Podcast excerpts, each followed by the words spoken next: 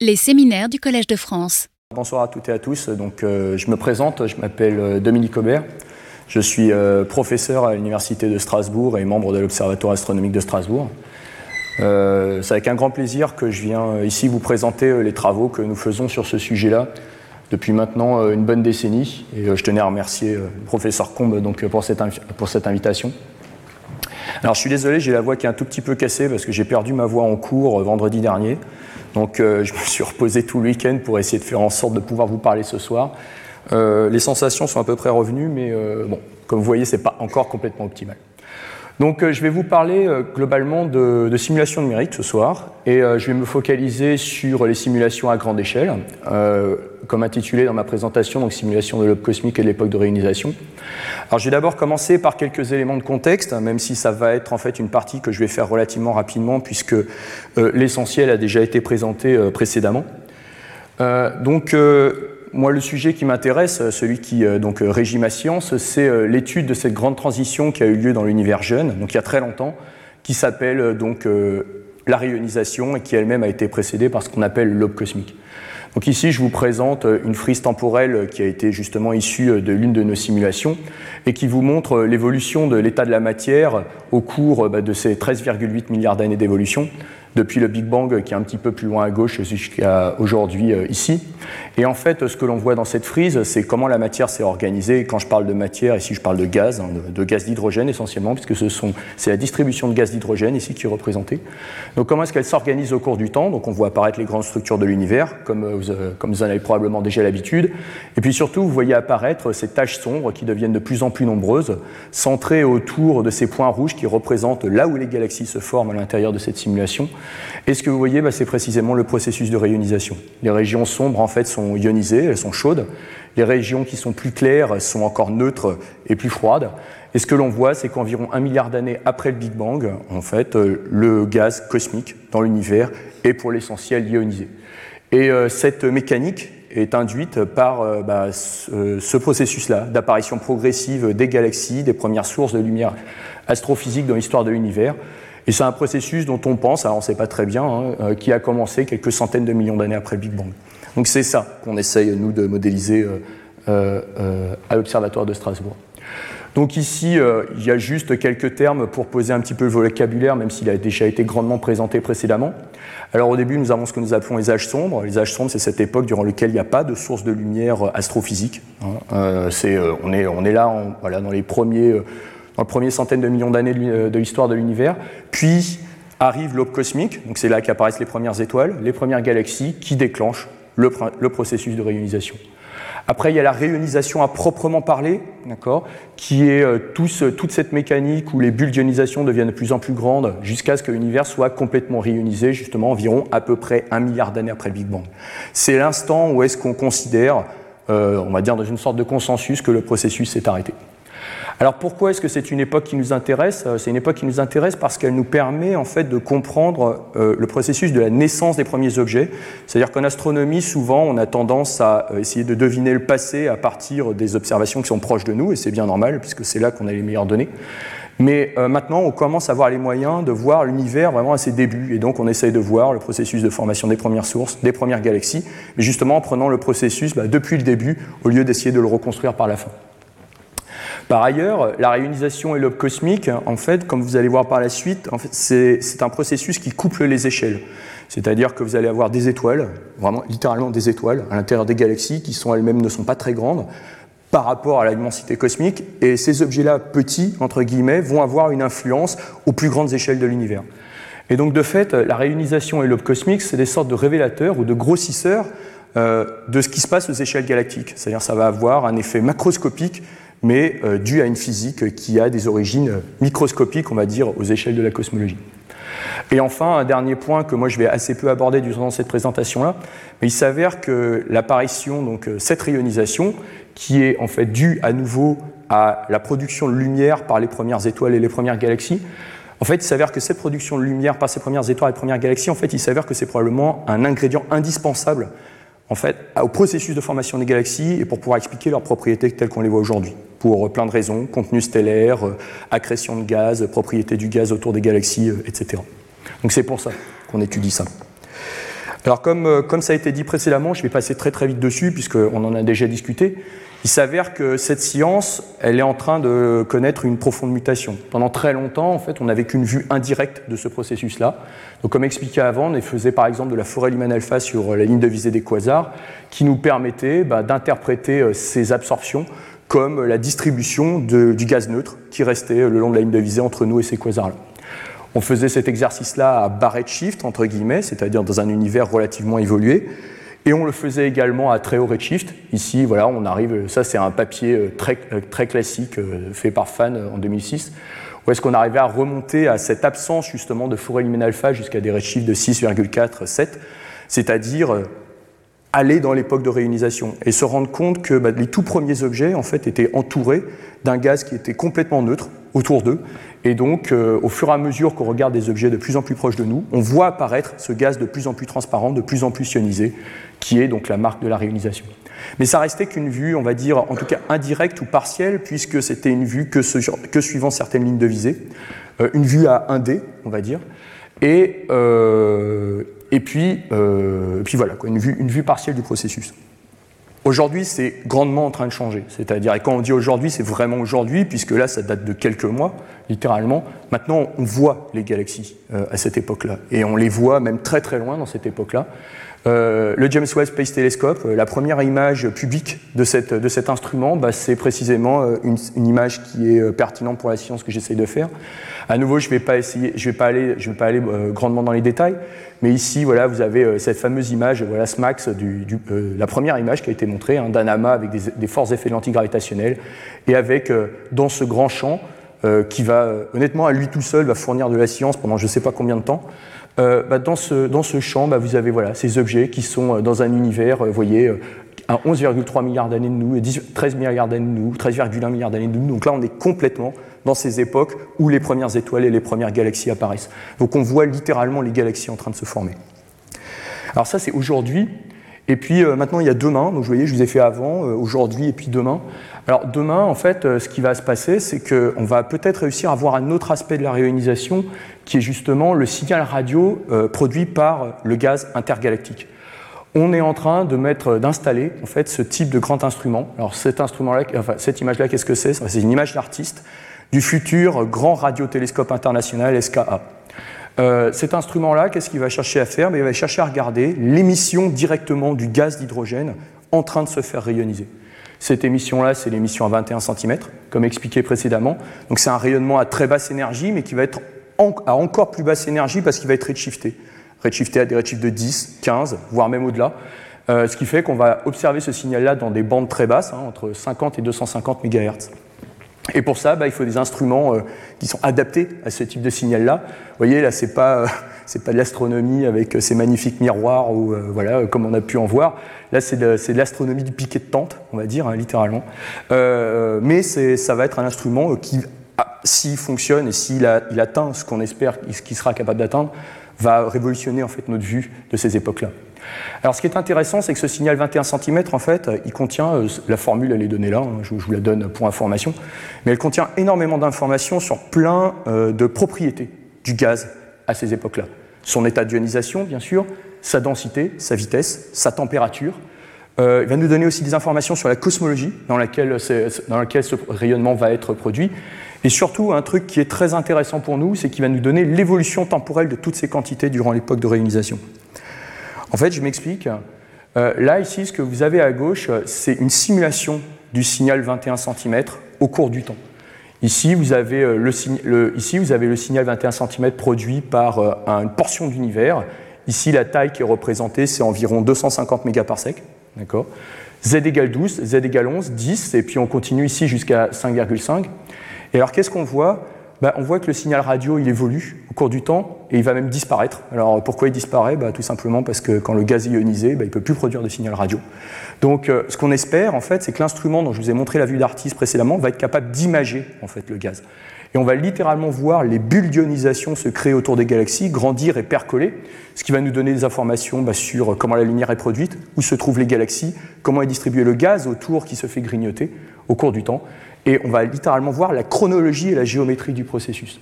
Alors il faut savoir que c'est un instrument euh, qui est en train de se mettre en place. dans laquelle la France est formellement impliquée maintenant depuis très peu de temps. Et ça va être un instrument qui va être assez exceptionnel de tout point de vue.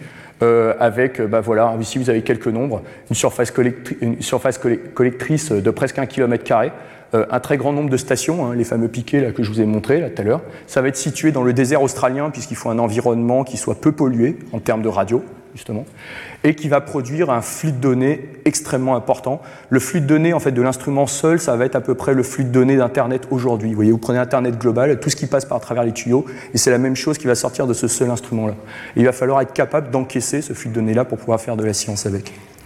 Alors il faut savoir que c'est de la science-fiction pour l'instant, pour l'instant, on n'y est pas encore. Ceci étant, il y a des précurseurs. Alors, par exemple, vous avez un instrument en France, euh, voilà, chez nous, euh, dans la, en, en, Sologne, d'accord, à Nancy. Euh, ici, vous avez un instrument qui s'appelle Nénuphar, qui est ce qu'on appelle un précurseur de ska, et qui essaye justement de nous donner bah, voilà, un aperçu de ce que va fournir cet instrument-là. Alors justement, bah, vous les voyez hein, ici, hein, ces fameuses antennes. Alors, c'est pas du tout la même échelle pour l'instant, mais on a déjà des images. Alors vous voyez en haut, ça c'est des images qui ont été obtenues avec cet instrument-là. Alors c'est images, alors bien sûr, c'est pas ultra spectaculaire, c'est pas le James Webb hein, très clairement. Ceci étant, c'est quand même des premières images de l'émission radio du gaz. Alors là pour le coup, c'est pas, c'est des images du, pôle Nord céleste. Hein, euh, juste euh, pour votre information. Et là, ce qu'on voit, c'est pas, euh, alors c'est pas la réunisation, on voit pas le gaz à très très grande distance. En fait, là, ce qu'on voit surtout, c'est l'émission du gaz qui est dans notre galaxie. C'est-à-dire que, par exemple, un des très gros défis qui va se poser aux astronomes pour pouvoir regarder la réunisation, c'est qu'il bah, va falloir enlever tout ce qu'il y a devant. Et en particulier, il va falloir enlever ce qu'on appelle les avant-plans de notre galaxie-là et réussir à extraire, enlever cette information-là pour pouvoir voir la science qui nous intéresse. Donc c'est un très très gros défi sur lequel les gens sont en train de travailler. Alors, euh, du coup, euh, alors, au fait, quelque chose que j'ai pas dit, c'est que pourquoi est-ce qu'on va avoir accès en fait à cette chronologie? Alors ici, par exemple, je vous ai représenté des frises qui, elles, pour le coup, sont issues de simulations numériques. Où ici, vous avez, euh, vous avez le redshift qui est comme ça. Ici, donc le temps s'écoule comme ça. Et ça, c'est issu de simulation. Vous voyez la densité du gaz cosmique qui devient de plus en plus euh, prononcée. Hein, vous voyez, plus en plus, euh, comment dire, grumeleuse. Ça, c'est dû au processus d'instabilité gravitationnelle. Vous avez euh, ici les régions noires qui deviennent de plus en plus importantes, c'est les régions qui sont ionisées, donc on voit les bulles qui apparaissent autour des premières galaxies et qui finissent par remplir complètement l'univers. Et ici, par exemple, bah, vous avez le signal radio du gaz qui va être produit au cours de ce processus-là. Alors il s'avère que pourquoi est-ce qu'on aura accès à cette chronologie avec l'instrument? Ça c'est quelque chose que personnellement je trouve extrêmement astucieux, mais en fait c'est bête quand on y pense. C'est juste que vous observez un signal qui a une fréquence donnée, D'accord Donc en l'occurrence 21 cm euh, décalé. Mais il suffit donc de changer la fréquence de l'instrument, entre guillemets, pour voir ce signal à une autre époque. Et donc, euh, en fait, en profitant de la bande passante euh, de l'instrument, de ce cas, eh ben, vous allez voir le même objet astrophysique, c'est-à-dire du gaz qui émet du 21 cm, à différents redshifts. Et donc, vous allez voir littéralement toute la chronologie se dérouler sous vos yeux. Donc, c'est pour ça qu'on va avoir accès à ça, enfin, on espère. Un balayage en fréquence va fournir l'évolution du signal radio et donc de toutes ces quantités physiques-là. Mais donc pour l'instant, il faut se préparer à ça, et en particulier, c'est ce que nous, on essaie de faire en essayant de faire des modèles et des simulations numériques, pour essayer ben, justement de s'entraîner, par exemple, à essayer d'extraire l'information, ou essayer de prédire ce qui va être observable et euh, ce qu'on va pouvoir en déduire. Donc là, je vais vous parler euh, plus précisément maintenant de moi ce que je fais. Alors parlons voilà, de simulation euh, de modèles de l'univers jeune, et je vais vous parler de ce qu'on fait aujourd'hui sur ce sujet. Il faut savoir que faire des simulations cosmologiques, euh, c'est quelque chose qu'on fait maintenant depuis relativement longtemps. Les premières simulations cosmologiques, elles datent euh, voilà, des années 80. Alors au début, elles contenaient assez peu de physique. Euh, on modélisait uniquement, par exemple, l'influence de la gravitation sur la distribution de matière noire. Et puis au fur et à mesure, on a rajouté de plus en plus de physique. Euh, l'hydrodynamique, la, mécanique des fluides, ça c'est typiquement les années 90. Puis après on a commencé à rajouter euh, la physique de la formation d'étoiles, on a rajouté aussi euh, la magnéto-hydrodynamique, on a rajouté des processus parfois relativement complexes tels que de la chimie, la physique des noyaux actifs des galaxies, des trous noirs en accrétion qui produisent de l'énergie, etc., etc. Et ça, au cours, voilà, littéralement des quatre dernières décennies, on a fait des modèles de plus en plus complexes et de plus en plus sophistiqués. Je vous ai, montré ici des exemples de, telles simulations cosmologiques où ici, par exemple, vous avez la distribution de gaz représentée en bleu euh, dans des univers euh, d'environ 300 euh, millions d'années-lumière de côté. Ici, on est à z égale 6 environ. Voilà le type de produit que fournissent ces applications, ces codes-là. Ce sont des codes qui sont relativement lourds, qui essayent de résoudre de façon simultanée différentes physiques, couplées, qui opèrent pas sur les mêmes échelles de temps, sur les mêmes échelles spatiales. Et pour ça, il faut des machines qui sont relativement grosses et puissantes pour pouvoir le faire. Mais c'est quelque chose qu'on fait depuis euh, très longtemps. Euh, et alors, du coup, se poser la question, et essentiellement, on va dire depuis, depuis environ une vingtaine d'années, voilà, 20, vingtaine d'années, voilà. Bah, comment est-ce qu'on peut maintenant utiliser ces outils-là pour étudier le processus de réionisation qui a été discuté durant, depuis, le début, depuis début de cette, de cette session? Bah Pour ça, il faut rajouter encore de la physique en plus de celle que je vous ai décrite là, voilà, gravitation, hydrodynamique, magnéto-hydrodynamique, modèle de formation, etc. Et en fait, il y a des choses qu'il faut rajouter. Euh, et les choses qu'il faut rajouter, euh, pour savoir ce qu'il faut rajouter, en fait, il faut cerner aussi quels sont les nouveaux défis qui sont posés par l'étude de cet univers jeune durant son premier milliard d'années. Alors, le premier défi, euh, quel est-il? En fait, le premier défi, alors du coup, c'est pas vraiment de la physique à rajouter, mais c'est plutôt de la performance, en fait, dans les, codes de simulation. C'est que, vous voyez ici, je vous ai représenté une image qui vous montre c'est quoi les échelles qui sont pertinentes pour faire l'étude de la rayonisation. En fait, quand vous voyez les grosses bulles ionisées, tout à l'heure ça a bien été montré aussi pendant le cours du, professeur Combe, c'est que les échelles qu'on est en train de regarder, c'est des échelles qui vont aller, je ne sais pas, de l'ordre du, du mégaparsec pour les bulles d'ionisation jusqu'à plusieurs centaines de mégaparsecs. Donc ça veut dire que si vous voulez faire une simulation du processus et que vous voulez bien représenter ben, la croissance et l'organisation de ces bulles, ben, il faut faire euh, du grand volume. Par exemple, il faut être capable de simuler quelques centaines de mégaparsecs d'univers. Et ça représente à peu près cette portion-là. Maintenant, le problème, c'est que la source du rayonnement euh, qui va rayoniser le cosmos, où se trouve-t-elle? Eh bien, vous voyez, elle se trouve dans ces toutes petites échelles-là. Là, je fais un petit zoom. Ici, vous avez une sorte de groupe de galaxies, et puis vous zoomez encore à l'intérieur, et puis là, vous commencez à distinguer, ici, vous voyez, des disques de galaxies. Donc ça, c'est à l'intérieur d'une simulation numérique. Et en fait, vous vous rendez compte que ça, je veux dire, dans l'absolu, c'est même pas suffisant, parce que là, vous ne résolvez même pas l'échelle où les étoiles sont formées, celles qui vont finir par produire la lumière. Donc en fait, le souci, on va dire un petit peu fondamental de, quand on essaye de modéliser le lobe cosmique et la réunisation, c'est que vous avez un couplage d'échelle qui est extrême. C'est-à-dire que vous essayez de regarder un processus qui va avoir des conséquences cosmologiques, mais qui trouve son origine littéralement à l'intérieur de nuages moléculaires. Vous avez un couplage d'échelle qui est très très fort. Vous voulez être à la fois représentatif parce que vous faites de la cosmologie, donc faire des très grands volumes, mais vous avez également besoin d'avoir ce qu'on appelle de la résolution, de la finesse, pour pouvoir regarder ce qui se passe à l'intérieur et faire la physique qui va être à l'origine de la transformation du cosmos. Donc on a on est obligé intrinsèquement, quand on fait ce type de science-là, de faire ce qu'on appelle des très gros calculs. Et donc, on a besoin de très très grosses machines pour le faire. Donc ça, c'est la première chose. Donc je parlais de physique à ajouter, ça c'est pas vraiment le cas, c'est plutôt un état d'esprit un peu différent à voir par rapport à ce qui existait précédemment. Par ailleurs, il y a quand même une nouvelle physique qui rentre en jeu. Alors je suis désolé, c'est écrit en bas, j'aurais dû le mettre en haut. C'est qu'il y a un ingrédient qui est fondamental dans le processus de réunisation, un nouvel ingrédient actif, c'est comme ça que je l'appelle, c'est la lumière. En fait, il faut savoir que quand on fait des simulations cosmologiques de façon classique, en fait, la lumière, c'est presque passif, c'est-à-dire que la lumière, elle est produite, mais elle n'a pas forcément une action, on va dire, euh, très très complexe sur l'organisation de la matière qu'on essaie de modéliser. Elle en a une, mais elle est souvent euh, soit euh, simplifiée, soit, voire peut-être même parfois carrément mise de côté. Or, pour, le, pour la réionisation, littéralement, on est en train de regarder la lumière en train de grignoter le gaz. Donc euh, là, la lumière devient un acteur réellement actif. Il faut pouvoir suivre du coup euh, la façon dont elle se propage, comment est-ce qu'elle part des étoiles et qu'elle se diffuse dans le cosmos, et comment est-ce qu'elle interagit avec la matière, comment est-ce qu'elle chauffe la matière et comment elle ionise la matière. Il faut pouvoir faire ça de façon fine, d'autant plus que ce qui se passe dans un certain coin de l'univers, là où vous avez beaucoup de galaxies, ne va pas du tout être équivalent à ce qui se passe dans un grand vide du cosmos. Pour ça, il faut rajouter euh, des nouveaux processus physiques qui était présent euh, pour, beaucoup de gens qui faisaient des simulations de galaxies, etc., mais beaucoup moins à l'échelle cosmologique. C'est ce qu'on appelle le transfert radiatif, c'est-à-dire cette physique qui cherche à suivre comment la matière se propage et comment est-ce qu'elle interagit avec la matière. Alors ici, vous voyez, je vous ai fait un petit schéma pour vous montrer que est, quand les gens ont commencé à faire ça, on ne partait pas de rien parce que d'autres domaines de l'astrophysique le faisaient déjà. Il y a différentes façons de modéliser cette propagation de la lumière. Alors par exemple, on peut imaginer que la lumière, bah, c'est des rayons en fait, qu'on lance. Euh, vous voyez, vous imaginez que vous avez une source de lumière dans votre simulation numérique, c'est-à-dire une étoile, ou un groupe d'étoiles, et puis vous, lancez des rayons, vraiment des lignes droites, à partir de cette étoile-là, et le long de ces rayons-là, eh ben, vous essayez de résoudre les équations de la physique. Vous regardez comment la matière euh, est, chauffée, comment elle est ionisée, ou comment la lumière est absorbée.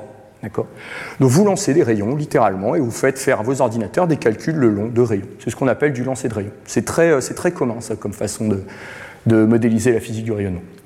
Il y a une autre façon de faire, c'est de considérer que la lumière, c'est une sorte de fluide. Ça coule. C'est-à-dire, imaginez que vous représentez votre étoile, elle est toujours là, dans votre coin, mais là, ça va faire comme une fontaine de lumière. Et puis vous regardez comment la lumière coule dans l'univers autour d'elle, vous voyez, comment est-ce qu'elle va remplir les pixels. Voilà, elle va couler, elle va aller dans certaines directions, et puis des fois elle va être freinée, comme par un obstacle, comme un rocher au milieu d'une rivière. Voilà, elle va la contourner, elle va faire des choses avec.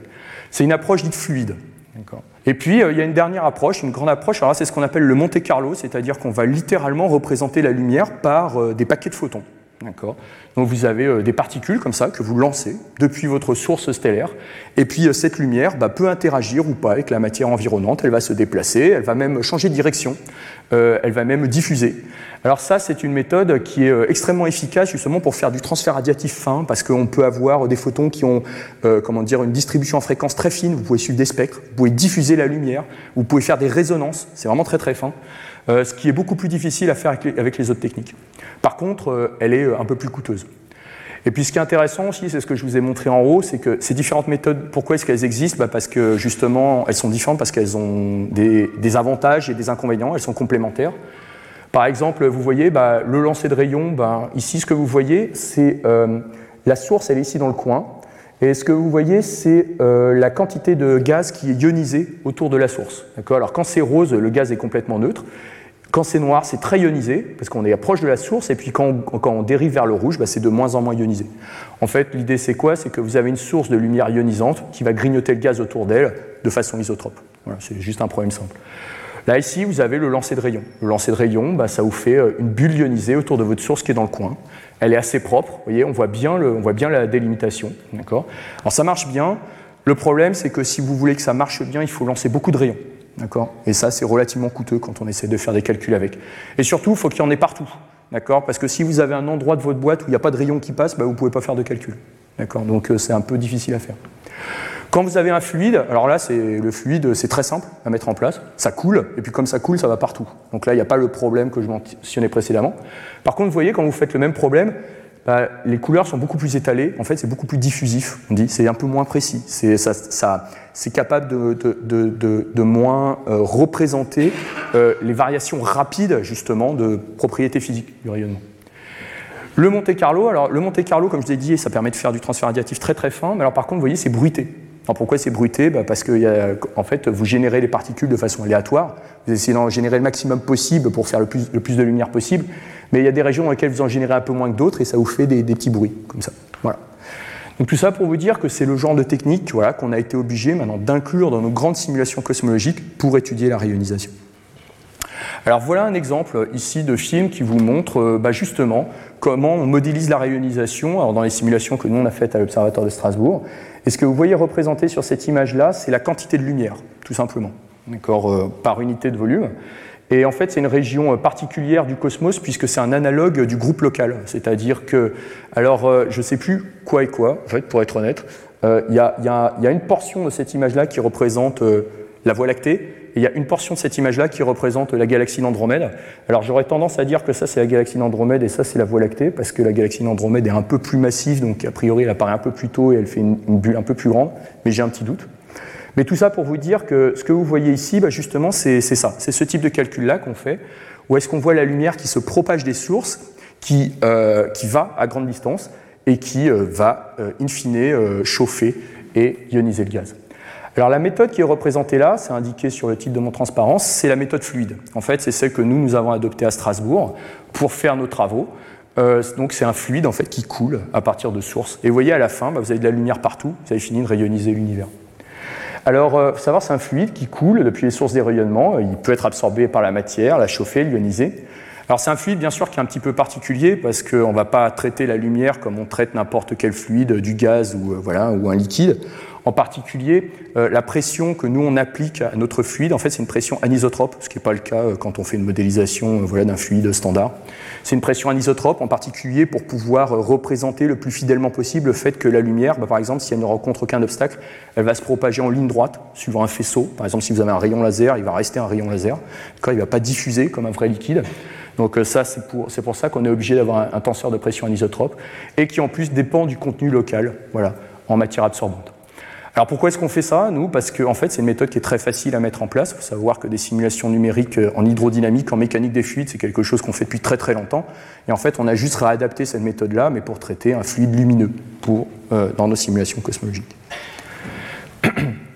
Alors il faut savoir que ça c'est bien, c'est facile à faire. En fait, ça se fait euh, très rapidement. D'accord, des étudiants qui sont voilà dans les quelques, quelques premières années du supérieur en physique savent le faire tout seuls. Par contre, il y a un problème, et c'est là que je vais arriver, euh, j'espère, à vous montrer que euh, ces questions physiques, ces questions astrophysiques, en fait, elles vont nous amener, elles vont servir d'aiguillon à faire, euh, des choses qu'on ne pensait pas faire en tant qu'astronome. Alors, je vais vous montrer. En fait, il y a un petit problème avec la méthode que je viens de décrire, c'est que, en fait, pour que la méthode soit stable, c'est-à-dire que pour que ma prédiction ne parte pas complètement dans le décor, c'est-à-dire que le, le calcul donne n'importe quoi, littéralement, en fait, il y a une condition qui doit être satisfaite qu'on appelle la condition de courant. La condition de courant, qu'est-ce que c'est? Bah, C'est tout simplement une condition en fait sur le pas de temps avec le, que vous allez utiliser pour mettre à jour votre système physique. Si votre système physique, vous le mettez à jour avec des pas de temps qui sont très très courts, bah, ça veut dire que vous avez une représentation fine de son évolution temporelle, mais ça coûte cher, parce qu'il faut le faire souvent.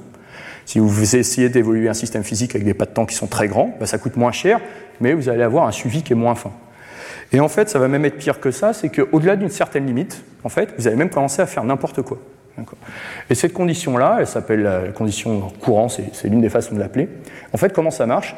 Bah, Tout simplement, elle vous dit que le pas de temps que vous devez appliquer à votre outil, à votre code, pour mettre à jour votre système physique, il doit être contraint par la taille en fait, de la maille sur laquelle vous propagez votre fluide, la taille de votre grille sur laquelle vous propagez la lumière, divisé par la vitesse du processus physique que vous essayez de résoudre.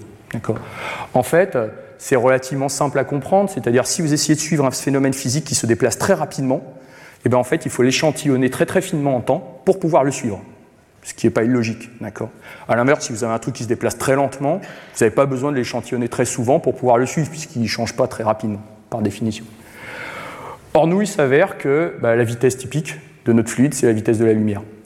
Or, la vitesse de la lumière, c'est difficile de faire beaucoup plus. Hein, je pense qu'on sera tous d'accord là-dessus. Et donc, du coup, ça veut dire que si, par exemple, vous voulez suivre 13, 13 milliards d'années d'évolution, ce qu'on n'arrive pas à faire, hein, d'ailleurs, au passage, pour l'instant, nous, eh ben, il va falloir le découper en pas de temps qui sont très très fins et ça va coûter très très très cher en termes de simulation numérique. D'accord? Donc, en clair, si vous faites une simulation avec la physique du rayonnement, elle va vous coûter 100 fois plus cher qu'une simulation cosmologique classique.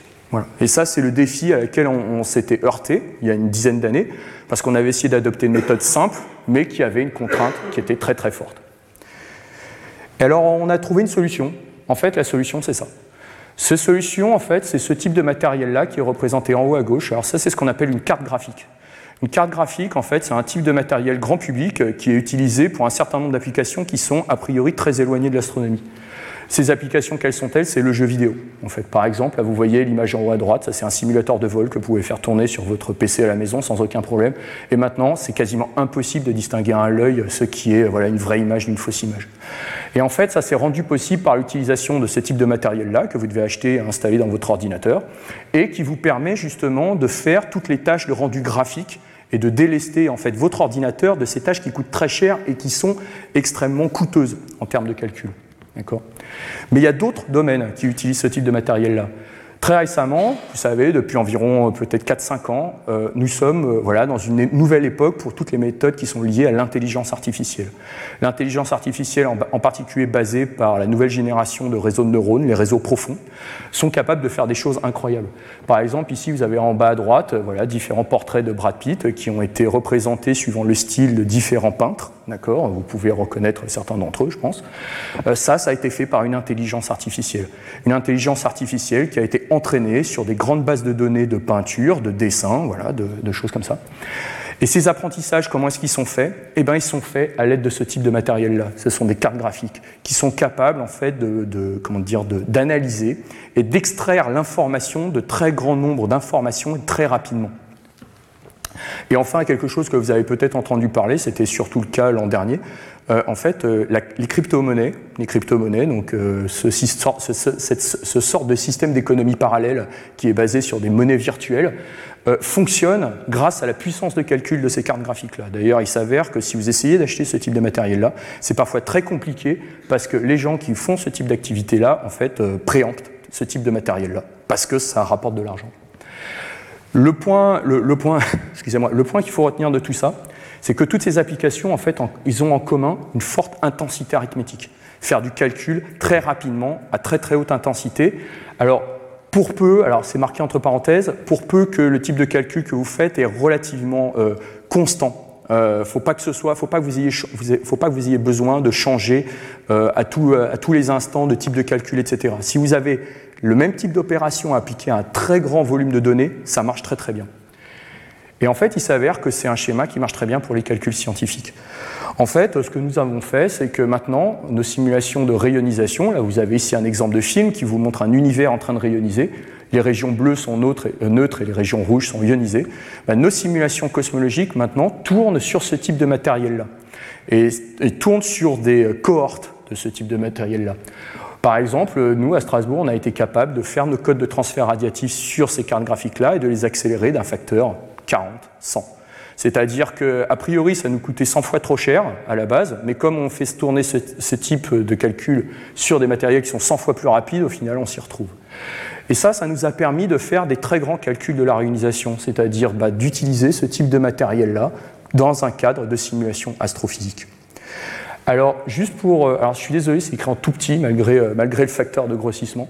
Ici, ce que vous avez, euh, c'est. Alors, vous avez 10, 10, lignes. Hein, je suis désolé, vous ne voyez pas très bien. Ce qui est représenté ici, ce sont les 10 plus puissants supercalculateurs du monde. Les 10 ça date, c'est un classement qui date de novembre, donc c'est tout récent.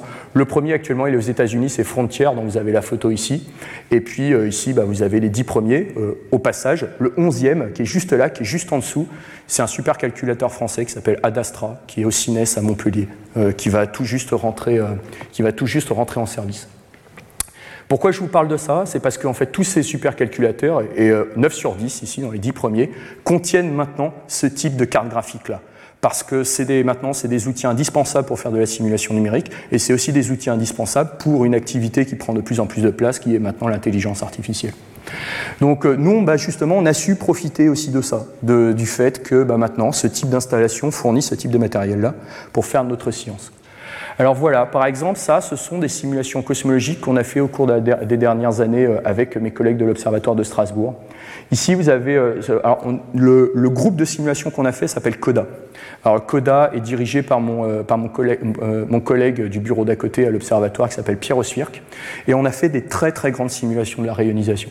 Donc par exemple ici vous avez CODA 2, euh, c'est une simulation qui contient voilà, plusieurs dizaines de milliards de cellules. Donc c'est beaucoup en fait. En termes d'état de l'art de la simulation cosmologique, c'est quasiment parmi les plus gros calculs qui existent et qui ont jamais été faits sur cette planète. Ça a tourné sur Titan, un supercalculateur qui contenait justement bah, plus de 16 000 cartes graphiques. Donc il a fallu distribuer le calcul sur euh, voilà, cette, cette, population de matériel. Et ici, vous avez par exemple la frise temporelle de cette simulation numérique où vous voyez apparaître les bulles qui grandissent et qui percolent complètement. Ici, vous avez un autre exemple de simulation fait avec un autre code qui a utilisé pour le coup un peu moins de cartes graphiques. Ici, vous voyez 4000, également plus de 30 000 processeurs. Euh, mais avec une technique légèrement différente qui permet d'augmenter la résolution, c'est ce qu'on appelle un code AMR, permet d'augmenter la résolution du calcul dans certains endroits choisis de la simulation. Typiquement, vous voyez là où se forment par exemple les petites galaxies qui sont représentées en rouge. Donc euh, c'est le type de calcul qu'on a été amené à faire et qui bien sûr nous a amené ben, à avoir euh, des, résultats euh, scientifiques. Alors je vais en montrer seulement quelques-uns. donc, et justement, qui sont aussi en relation avec ce qui a été présenté précédemment par le professeur Combe. Alors, par exemple, ici, là, ce que vous avez, donc ça, on a des très grandes simulations qui sont énormissimes et il y a littéralement des dizaines de millions de galaxies qui sont formées à l'intérieur. Donc on est capable d'analyser leurs propriétés et de faire des statistiques dessus. Alors ici, par exemple, vous avez la distribution. Sur l'axe horizontal, vous avez la masse du halo de matière noire de ces galaxies. Et vous voyez qu'on arrive à avoir des galaxies, les plus petites ont 10 puissance 8 masses solaires, d'accord? Les plus grandes ont environ 10 puissance 12 masses solaires. Alors il faut savoir qu'on regarde un univers à z égale 6 qui n'a que 1 milliard d'années, c'est-à-dire qu'il n'a pas encore eu le temps de développer, bah, par exemple, les amas qu'on a aujourd'hui ou les très grosses galaxies. Ceci étant, et sur l'axe vertical, ici, bah, vous avez la luminosité qui est indiquée comme une magnitude. Donc là, on a une relation entre la magnitude et le halo de matière noire d'une galaxie. Et euh, ça, c'est relativement intéressant pour nous, pour plein de raisons. C'est que souvent, bah, justement, on interprète la luminosité d'une galaxie dans le ciel comme la masse du halo de matière noire sous-jacent. On voit qu'on a une sorte de relation qui est relativement bien contrainte. Si vous mesurez euh, telle magnitude, bah, vous pouvez dire que c'est environ euh, telle masse votre, pour votre objet. Ceci étant, ce dont on s'est rendu compte, c'est qu'il y a énormément de dispersion, en fait. C'est-à-dire que, par exemple, si vous prenez une galaxie qui fait 10, 10 masses solaires, matière noire, j'entends, et que vous regardez la magnitude qui est associée dans nos simulations, d'accord, bah, vous avez euh, quasiment, euh, voilà, vous allez de moins 5 à moins 15, enfin c'est énormissime, c'est-à-dire que là, du coup, ce jeu qui consiste à associer une magnitude à une masse, bah, c'est compliqué à faire.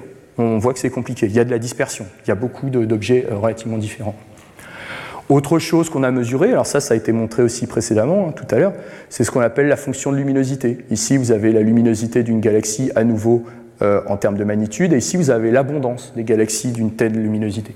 Et ça, c'est ce qui a été issu de nos simulations.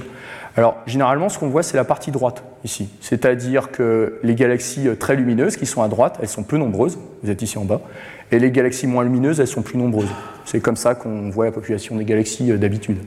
Ceci étant, vous voyez que quand on arrive vers les galaxies les, moins lumineuses, ben, en fait, il y a un décrochement. Alors il y a plusieurs raisons à ça. C'est d'abord, d'une part, parce que notre calcul n'est pas capable de suivre les galaxies les plus petites dans toute leur représentativité. Ceci étant, il y a aussi quelque chose qui se passe là. C'est que, en fait, euh, pourquoi, pourquoi est-ce qu'on n'en a pas là? Bah, C'est parce que tout simplement, il y a des galaxies qui deviennent invisibles. Ça casse là parce qu'il y a des galaxies qui n'arrivent plus à former d'étoiles, qui n'arrivent plus à être lumineuses, tout simplement parce que précisément elles sont dans un univers qui a rayonisé. C'est-à-dire que si vous avez une toute petite galaxie, et a priori une, petite, une galaxie qui est peu brillante, hein, toute petite galaxie, si vous envoyez un flux lumineux chauffant dessus, vous allez par exemple bah, l'empêcher de former des étoiles. Parce que le gaz va être trop chaud, parce que le gaz ne pourra pas refroidir, ou bien parce que le gaz va sortir de votre halo de matière noire, et donc il ne va pas pouvoir former des étoiles, ou alors parce que vous allez changer les modalités avec lesquelles le gaz va être accrété, parce qu'il va changer de température et changer d'état d'ionisation. Donc voilà le, genre de choses, de prédictions que l'on fait aussi. Il faut savoir que ce régime-là, par exemple, n'est pas observé actuellement avec JWST. Donc on essaye de faire des prédictions avec ce genre de choses-là.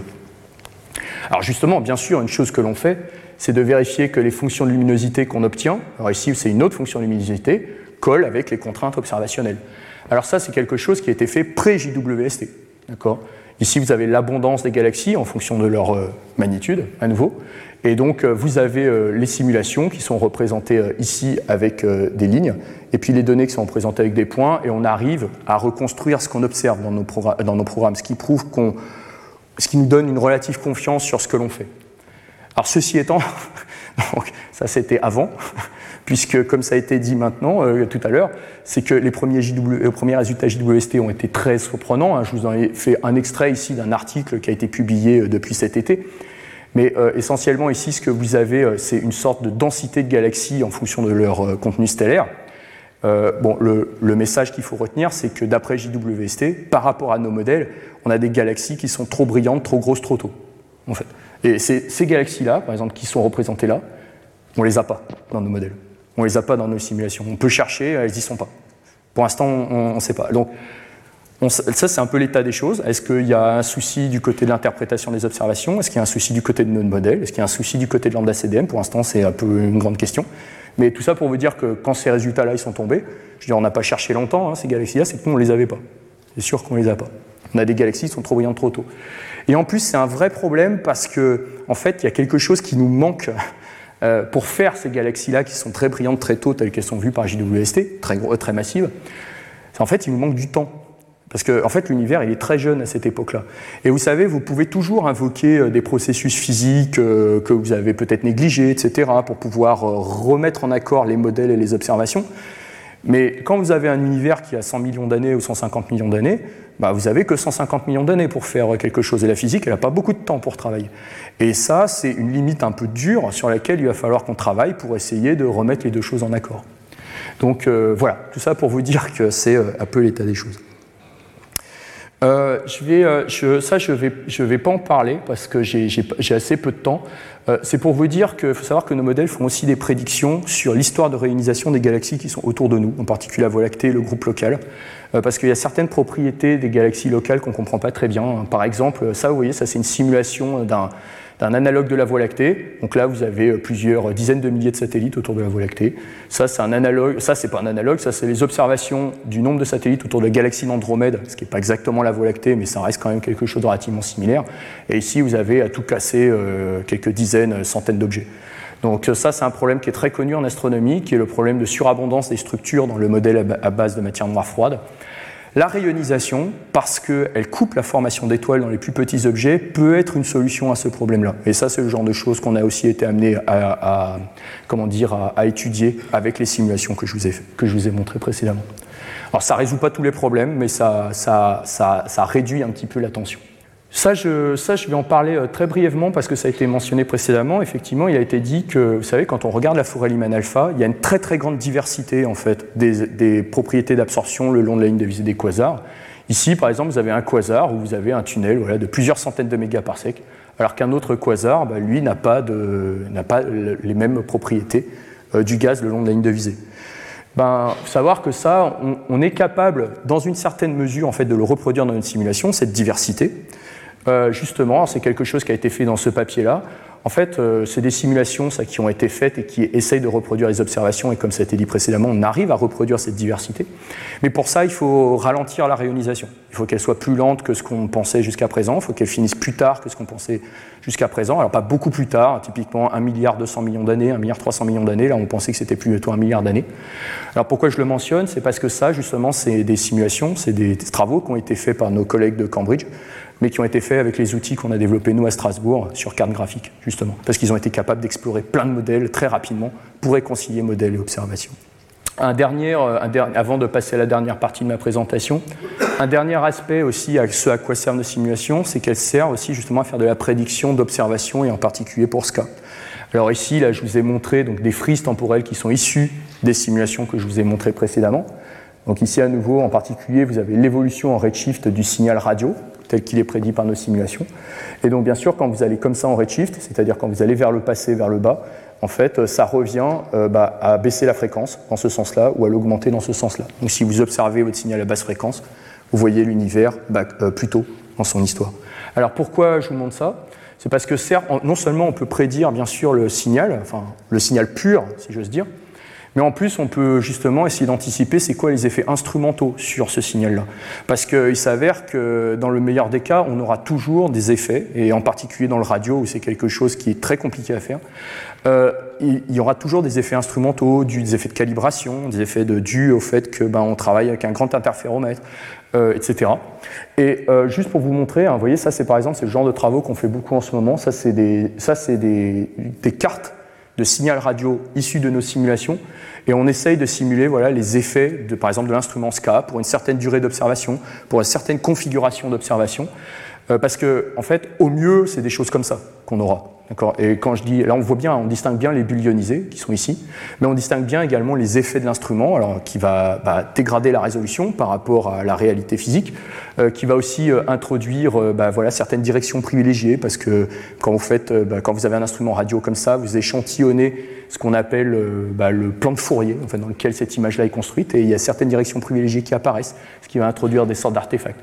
Voilà, ça c'est le genre de choses qu'on essaye de faire aussi avec nos simulations.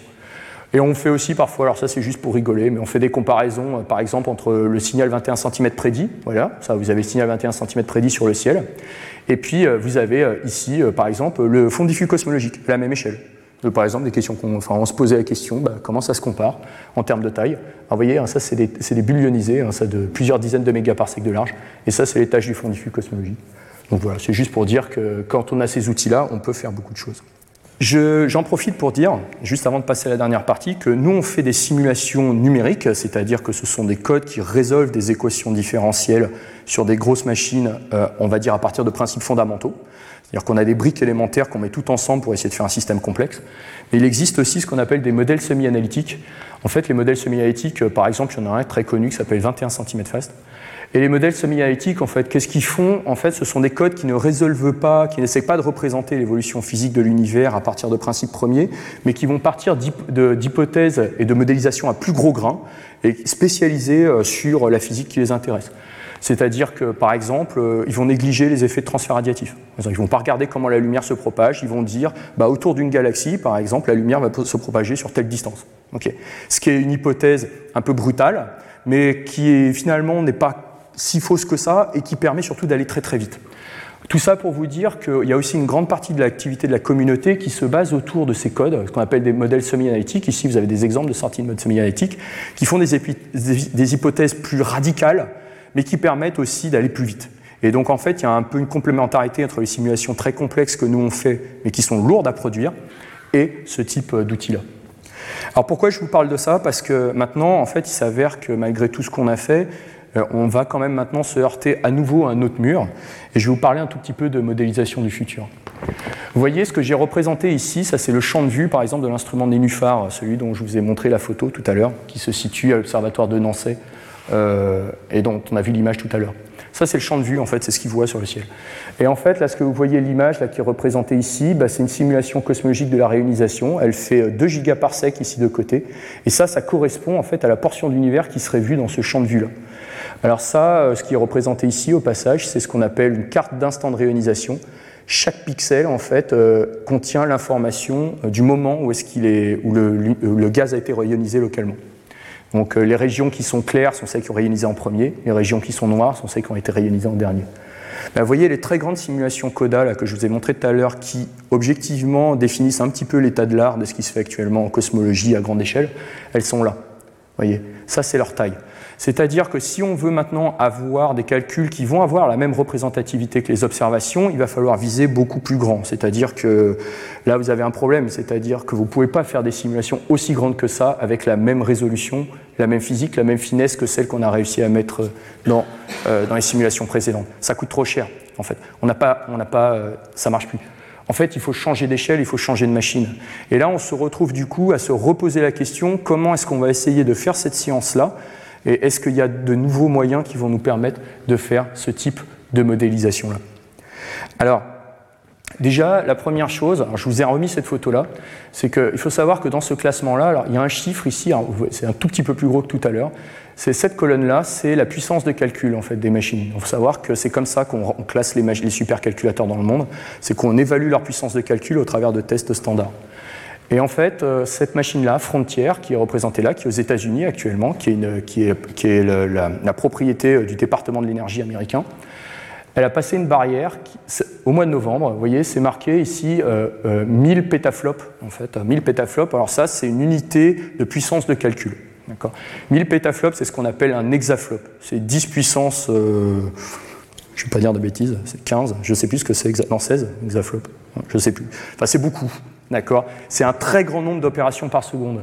Et surtout, c'était une barrière en fait technologique, c'est-à-dire que pendant très longtemps, on pensait que ça allait être très compliqué d'atteindre ce niveau de performance-là avec des machines-là. Euh, et ça a été franchi pour la première fois. Alors pour ça, qu'est-ce qu'il faut faire? Il faut des machines qui contiennent énormément de processeurs, c'est-à-dire d'ordinateurs, entre guillemets, qui sont mis en commun. Là, vous voyez, ils en avaient une toute petite portion, et ils sont tous connectés entre eux pour faire un super calculateur. Ils contiennent énormément de cartes graphiques. Juste pour vous donner un exemple, c'est marqué ici, vous voyez le nombre de cœurs de calcul qu'il y a là-dedans. C'est, euh, il, y a, 8 milliards de cœurs de calcul dans cette machine-là. C'est-à-dire que maintenant, si vous voulez faire un calcul qui exploite cette machine-là, il faut que votre calcul soit capable de tourner en simultanément et de façon coordonnée sur 8 milliards d'unités de calcul. C'est ce qu'on appelle du calcul massivement parallèle. En astrophysique, on est relativement bon pour ça, et c'est le type de machine qu'on essaie d'exploiter. Sauf qu'il s'avère que l'hexaflop, donc euh, d'ailleurs on donne un nom, on appelle maintenant cette époque-là euh, l'ère exascale. C'est pour dire qu'on rentre dans une nouvelle ère du, calcul de performance. Mais il s'avère que ces machines-là, là, on ne sait pas s'en servir en fait. Alors qu'on sait les fabriquer, mais on ne sait pas les utiliser au maximum de leurs possibilités. Pourquoi? Parce que quand vous devez faire fonctionner de façon coordonnée plus de 8 milliards de cœurs et je ne sais pas combien de cartes graphiques, en fait, en fait on n'y arrive plus. On n'a pas les outils pour ça, on n'arrive plus de faire de façon efficace. Vous n'arriverez pas à rentabiliser cette puissance. Et donc, du coup, on se, heurte à des problèmes. Moi, par exemple, les codes que j'ai développés, ils ne tournent pas sur ces machines-là. Les codes que la communauté astronomique utilise tous les jours et qui ont tourné sur des très très grandes configurations par le passé ne tournent plus sur ces machines-là. Leur performance s'écroule. Donc, il faut passer à autre chose. Donc c'est autre chose, ça peut être ça par exemple. Ça je vous en parle parce que ça c'est ma, popote à moi, mais c'est euh, en fait avec un très grand nombre d'astronomes français, on essaye de se mettre ensemble pour écrire des nouveaux codes de simulation cosmologique. Euh, alors un par exemple qui s'appelle Diablo. Et ce code-là, il est pensé euh, pour essayer de tourner sur ces nouvelles machines-là. Il utilise des nouvelles méthodes de calcul, mais surtout, et en tout cas, moi, c'est ce qui m'intéresse le plus. Donc, par exemple, utiliser des GPU, donc des cartes graphiques, massivement parallèles. Mais surtout, ce qu'on essaye de faire, c'est un petit peu aussi changer notre façon de fonctionner. Parce que juste pour vous expliquer un petit peu la sociologie euh, de la façon dont les astronomes font des simulations numériques, c'est que souvent, les, très grands codes qui sont utilisés par des dizaines, voire des centaines de personnes ont été développés par des, par des groupes qui se résument parfois à une personne ou deux quelques-unes, qui ont après grossi, mais en fait, vous avez une personne qui est à l'origine d'un code, et ce code-là a diffusé, et est devenu, euh, voilà, euh, communautaire, entre guillemets. Sauf que ça, ça pose des problèmes en termes de maintenance, de développement long terme, parce que vous voyez, cette façon-là de procéder, vous avez une personne qui fait quelque chose, et cette chose, après, euh, est disséminée bah, ce n'est pas du tout ce que font nos collègues qui font des grands instruments. Les collègues qui font des très grands instruments, et là je parle de, télescopes ou de satellites, etc., ce sont des grandes collaborations où certes il y a beaucoup plus d'inertie, mais où à la fin vous avez des objets qui sont, des instruments qui sont évolutifs, qui sont maintenables sur le long terme et qui sont voilà, au meilleur des performances possibles. Bah, ce qu'on essaye de faire maintenant, bah, c'est du code qui est développé non pas par quelques personnes, mais par une communauté globalement. Et euh, ça, c'est ce qu'on essaie de faire actuellement, et on espère, pouvoir, euh, en mettant toute cette matière grise ensemble, faire un code qui sera capable d'utiliser ces nouvelles machines. Juste pour euh, vous montrer, quand même, ça c'est vraiment juste des, premiers tests hein, qu'on fait, c'est juste pour vous montrer aussi un petit peu les, dessous. Euh, on a fait des premiers tests avec le code que je vous ai mentionné précédemment, qui s'appelle Diablo, qui est porté par le CEA aussi, je voudrais, le mentionner. C'est par exemple, là vous voyez, je vous ai parlé de transfert de rayonnement. Ça c'est un test où est-ce qu'on essaye de tester le transfert de rayonnement de ce code-là. Ici, vous avez une source lumineuse qui envoie une sorte de rayon laser dans cette direction. Ici, vous avez une autre source lumineuse qui envoie une sorte de rayon laser dans cette direction-là. Et normalement, vous voyez des rayons laser, quand vous, tirez de rayons laser, ils doivent se croiser. Parce que la lumière n'interagit pas avec la lumière.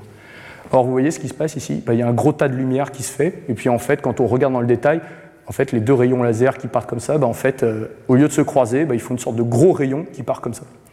Alors pourquoi, pourquoi on a ça? C'est tout simplement parce qu'on a choisi d'adopter, c'est ce que j'avais fait moi, j'avais choisi d'adopter une description fluide de la matière. Et en fait, quand vous avez une description fluide, vous avez deux fluides qui se croisent, ils vont se mélanger, et puis il va y avoir une sorte de comportement moyen qui va se, voilà, qui va, qui va avoir, qu'on va avoir en sortie. Et donc là, bah, là, on voit bien les limites aussi du type de méthode qu'on avait adopté jusqu'à présent, et on est en train de réfléchir à faire en sorte que ça marche mieux de ce point de vue. Mais c'est juste pour vous montrer un petit peu comment ça marche par en dessous. Autre, autre possibilité, c'est peut-être de plus faire de simulation. Alors, ici, je vais me concentrer en fait sur l'image qui est là. En fait, ça c'est quelque chose que j'avais fait avec un de mes anciens collaborateurs à Strasbourg. En fait, justement, euh, le type de matériel qu'on utilise, par exemple à l'intérieur de cette machine-là, cette machine-là, c'est Jean Zay. Alors Jean Zay, c'est le plus gros calculateur du CNRS. Il a l'IDRIS. Euh, c'est une machine qui a une particularité, c'est qu'elle contient non seulement beaucoup de processeurs pour faire du calcul, mais également beaucoup de cartes graphiques. Et pourquoi elle a beaucoup de cette machine-là eh ben, C'est pour porter l'activité autour de l'intelligence artificielle. Donc nous, il s'avère que du coup, on s'est posé la question, nous, on fait des simulations sur ce type de matériel-là, pourquoi est-ce qu'on ne ferait pas aussi de l'intelligence artificielle qui tirerait à profit les simulations qui tournent sur ce même type de matériel?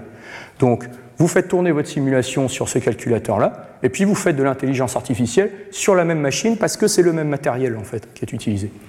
Et en fait, ce qu'on a essayé de faire, et je vais me concentrer en fait sur l'image qui est en bas, c'est qu'on a fait apprendre des simulations de la réionisation à des réseaux de neurones, à des méthodes d'intelligence artificielle, et on s'est rendu compte que nos réseaux de neurones, en fait, ils peuvent imiter le transfert radiatif.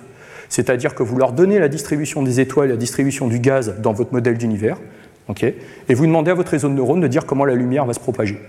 Euh, vous voyez, ça, c'est des frises qui représentent bah, l'évolution de la propagation de la lumière au cours du temps. Vous avez l'âge de l'univers ici, donc depuis 200 millions d'années après Big Bang jusqu'à un milliard d'années, ce qui correspond à la fin de la réunisation.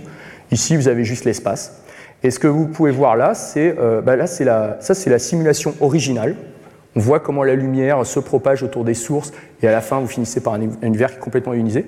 Et ça, c'est la prédiction du réseau de neurones à laquelle on a donné simplement où sont les étoiles et où est le gaz. On ne lui a pas dit euh, comment faire du transfert, radiatif. Bah, ça marche pas mal. Alors ça marche pas parfaitement, hein, on voit bien qu'il y a des défauts, mais ça marche pas mal. C'est-à-dire qu'on arrive à faire apprendre à une intelligence artificielle comment la physique se déroule. Elle apprend à résoudre des équations différentielles. Alors, dans un certain contexte, avec certaines hypothèses, c'est pas complètement versatile, Mais c'est juste, c'est juste, c'est foudroyant en fait comme truc. C'est-à-dire qu'on arrive à faire émuler une simulation par des réseaux. Et le truc, c'est que faire tourner cette simulation-là, c'est beaucoup, beaucoup plus long, celle d'au-dessus, la référence, que faire une prédiction avec un réseau de neurones, parce qu'une prédiction avec un réseau de neurones, c'est fait en quelques minutes. Donc c'est ça qui est incroyable. Alors bien sûr, il a fallu lui apprendre avant, ça, ça prend du temps. Hein. Mais une fois que vous avez fait l'apprentissage, vous pouvez faire votre prédiction très rapidement. Plus récemment, on a essayé de faire le même exercice, mais un petit peu différemment, euh, où est-ce qu'on a essayé de faire analyser des observations par des réseaux de neurones, et toujours en nous aidant de nos simulations.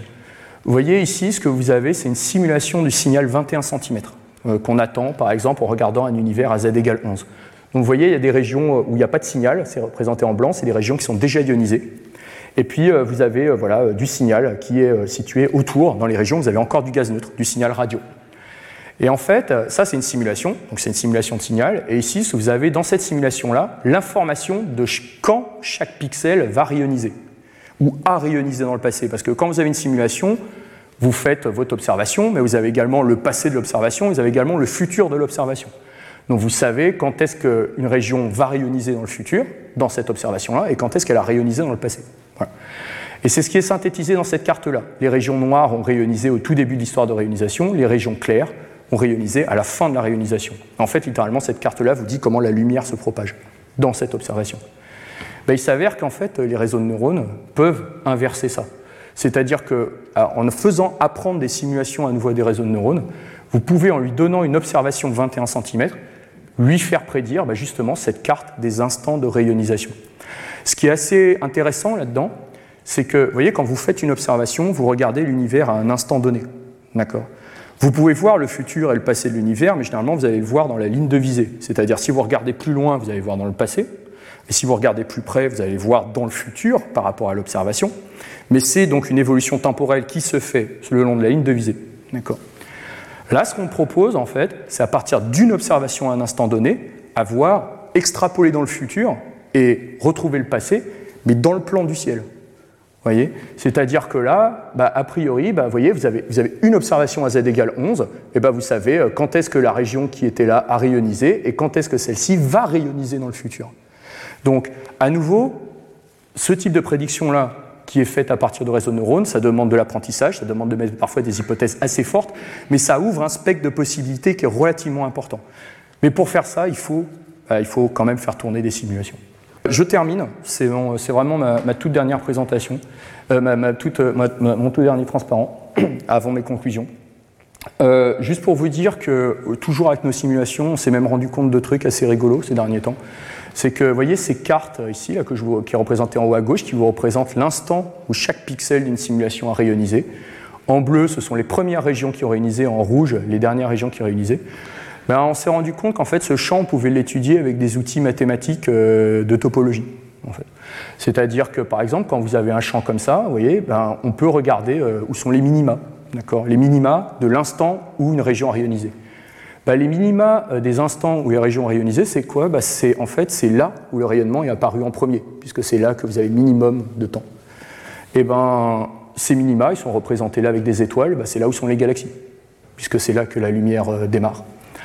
Et puis on s'est rendu compte d'autre chose, c'est que quand vous faites les isocontours de cette carte-là, les isocontours, c'est l'ensemble des régions qui ont rayonisé au même instant, c'est une bulle ionisée. On a regardé les gradients aussi de cette, euh, carte-là. Les gradients, bah, quand vous faites le gradient du temps, c'est-à-dire c'est un champ qui représente le temps dans l'espace, le gradient du temps dans l'espace, c'est quoi? C'est l'inverse de la vitesse. Ça veut dire qu'en fait, dans cette carte-là, vous prenez son gradient, c'est ça qui est représenté ici, et bien ça, c'est la vitesse de propagation. C'est-à-dire que vous voyez à quelle vitesse l'information se propage. Et enfin, quand vous faites le squelette, c'est-à-dire la structure filamentaire en fait, de cette carte-là, en fait, on s'est rendu compte que le squelette, c'est un, objet topologique bien défini hein, mathématiquement. Quand on fait ça, eh ben, on mesure les lieux ou les régions d'ionisation percolées. C'est-à-dire qu'on a l'ensemble, on a la, famille euh, de, tous les lieux où les fronts d'ionisation ont percolé. Tout ça pour vous dire que, en fait, en faisant tout ça, en partant de simulation, on s'est même retrouvé à faire des études théoriques, enfin en tout cas à la limite de la théorie, euh, de, la géométrie, euh, alors qu'on s'y attendait pas forcément. Dernière chose qu'on a vue, c'est qu'on s'est rendu compte que les propriétés statistiques de ce champ, l'instant où chaque région rayonise, eh ben, ressemble beaucoup à ce qu'on appelle un champ aléatoire gaussien. Et le champ aléatoire gaussien, en fait, c'est ce que vous avez par exemple pour le fond diffus cosmologique. C'est quelque chose qui est ultra, ultra étudié en mathématiques. Et c'est quelque chose qu'on connaît très, très bien et qu'on est capable d'analyser très finement. Euh, donc euh, il y a beaucoup, beaucoup euh, de choses probablement à tirer de tout ça. J'ai terminé. Voilà. Donc tout ça pour vous dire que l'étude de réalisation de l'autre cosmique en fait rentre du nouvelle ère. Hein. Clairement, vous avez vu JWST, SCA dans le futur, j'espère. Euh, ça, c'est accompagné de développement théorique très important, en tout cas pour, nous, hein, et y compris dans des domaines auxquels on ne s'attendait pas. Vous voyez, le calcul, euh, calcul sur carte graphique. Et ceci étant, hein, c'est des époques qui imposent des contraintes fortes sur le type de simulation qu'on doit faire, en termes d'échelle de couplage et de modèles physiques, ce qui nous a amené bah, voilà, à explorer plein de choses un peu nouvelles, les accélérateurs graphiques, la nouvelle façon de créer du code, euh, l'intelligence artificielle, et puis voire même faire euh, de la topologie ou la géométrie sur ce type de quantité-là. Je vous laisse avec cette image-là. Ça, c'était l'image, en fait, c'était la carte de vœux de l'IDRIS, justement, euh, en 2021, euh, qui représente, en fait, nos travaux. Là, vous avez la prédiction du réseau de neurones en bas et la simulation de référence. Alors, c'était une carte de 2021, donc du coup, je l'ai mise un tout petit peu à jour pour cette année. Et j'en profite pour vous souhaiter voilà, une très bonne fin d'année. Je vous remercie. Retrouvez tous les contenus du Collège de France sur www.colège-2-france.fr.